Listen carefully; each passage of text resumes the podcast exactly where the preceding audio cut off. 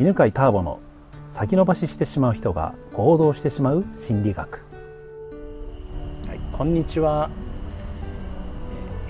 えー今日も八ヶ岳の清里にありますカントリーキッチンロビンというですねハンバーグが美味しいレストランのその、えーテラスからお送りしてます。前は馬がずっと草をはむようなそんな屋上ですね。今日気持ちいいですね。気持ちいいですね。本当に。ね。秋晴れの最高の天気です。ねちょっとね、はい。日がねあってね。で前々回と、えー生徒役として参加してくれましたカズさん。今日はちょっとインタビューを受けていただこうかなと思いまして、はい。よろしくお願いします。よろしくお願いします。ええ。でえー、とじゃあカズさんは今現在どんなお仕事をされているのか、まあ、簡単でいいので教えてもらっていいですか？はい、えー今ですね、はい。本当に、うん。えー望む人生に、ん。えー変えたいっていう、えーまあ、人を対象に、はい。えーライフコーチとして、うん。えー個人セッションや、うん。まあ、自然の中で、うん。まあ、ワークショッうんプを通じてサポートをするっていうことをやっています、おー。あ個人セッションもやってるんですね。やってますやってます。はい。個人セッションの中でその人の望む人生を導き出してあげたりとかするんですか、そうですね。はいじゃあそれは時間でいうと何どれくらいなんですかね？まああの基本のコースは50分うんうん。っていう単位なんですけども、うんまあ、ケースバイケースで、うん。はい、結構長くなったりは長くなったりね。することも、はい、ありますけど、えー。そう何を使うんですか？場所あったりするんですか？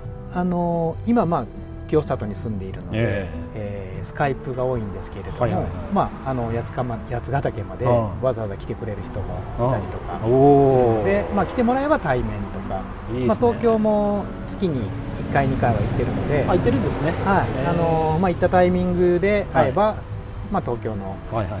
ホテルとかカフェとかそんな感じで、えー。はじゃああとワークショップを開そうですね。催されて、はい。ワークショップというのはどんな形なんですか、いえっと自然の中で、まあ、ビジョンクエストっていう、まあ、ネイティブアメリカンインディアンの、うんまあ、本来は3日3晩うんのバツ食わずで、ん。えー自然の力を借りて、うん。まあ、こう自分の、まあ、心も体もこう自然と一体になってみたいな感じでまあまああの普段セミナールームの中だと、はい。どうしてもちょっと頭で考えがちですよなのでね、はいはい。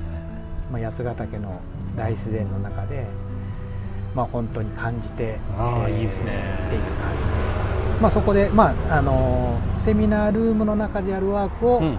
まあ、外で歩きながらってこうすることでまあ、あの煮詰まらなかったりとか、うん。まあ、本当にこう自然を見ることでいろんなシンクロニシとか気づきっていうのがまあ得やすくサポートがいろいろあるっていういいですね。まあ、そんな感じですね。い。いですね、まあ、同じ八ヶ岳に住んでるんですけどなんかねどうしてもインドア派ではい、はいセミナーやるとねそそうですよね。八ヶ岳。ずーっと家の中で仕事してるしセミナーもずっと部屋の中だけでやって、はい。外を使うっていうのは一切ないんですけど、、はい。いですよね。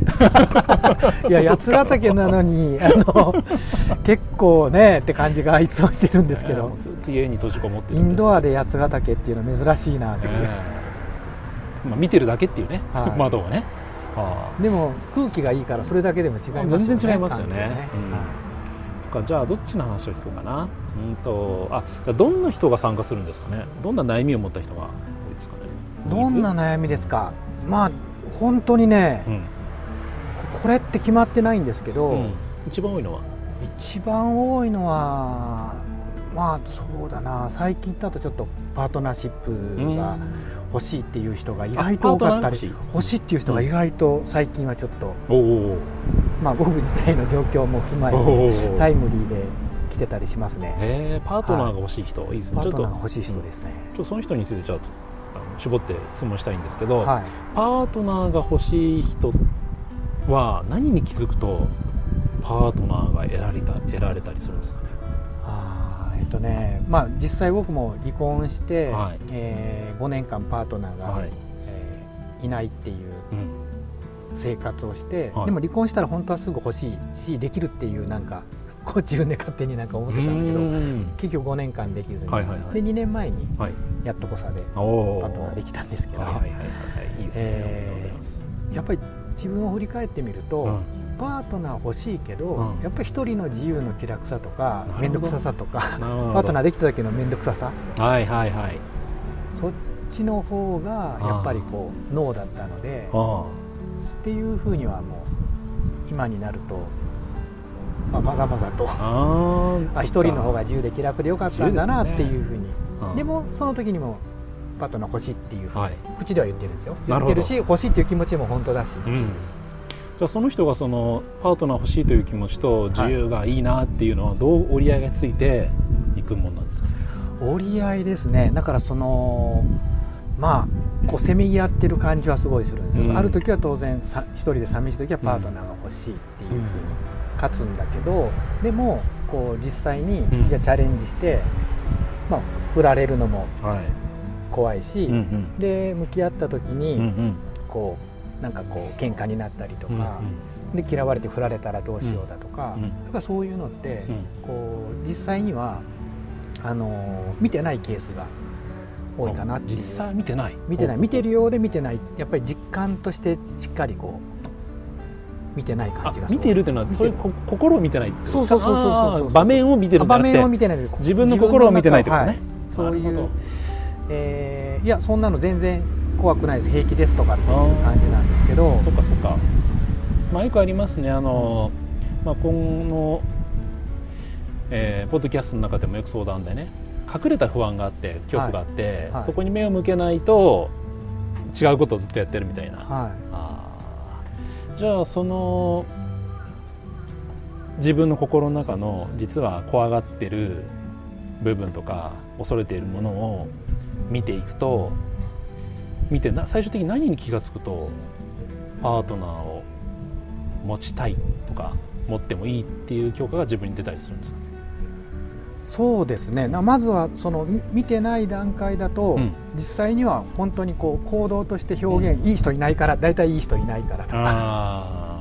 いい人いないからねよく聞きますね、っていうはい。こうじゃあ本当にいい人がいたらチャレンジするんだけどっていう感じでやっぱり幻想を見てる感じがするのでじゃあ本当に欲しかったらうん。やっぱりそういう場所にん。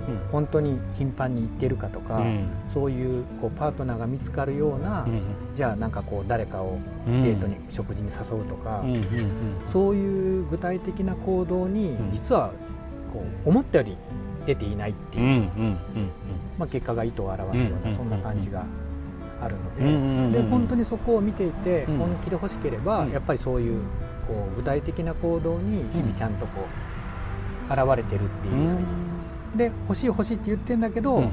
実はこうその行動に、うん。えー落とし込むと、ん。やってるようでみんなあやってないっていう。で実際にじゃあやりましょうって言っても、うん。いやなんか実は急に忙しくなってみたいな。なるほど。そんな感じが。面白い話。いいですね、まさにカウンセリング的な心理学的な話になってきたんで、はまあ、またちょっと次の機会であの、はい。次回またそれ聞きたいんですけど、まあ、今日のところまとめてい、おくと、ね。はい。えー、カズさんはライフコーチはい。をされていて望む人生を生きる方のサポートをされてるわけですけど、まあ、その中で、えーパートナーシップはい。パートナーができない人たちというのは、えー口では欲しいと言ってるけれども実はなんか見てないはい。部分があるから、はい。だから行動してないしなんですかね、まあ、行動できないみたいな。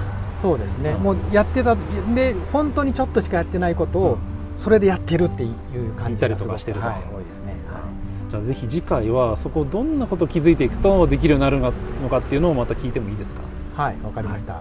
ということで今日はこの辺でありがとうございます、はい、ありがとうございました。この番組は犬飼ターボ、ナビゲーター竹岡義信でお送りしました。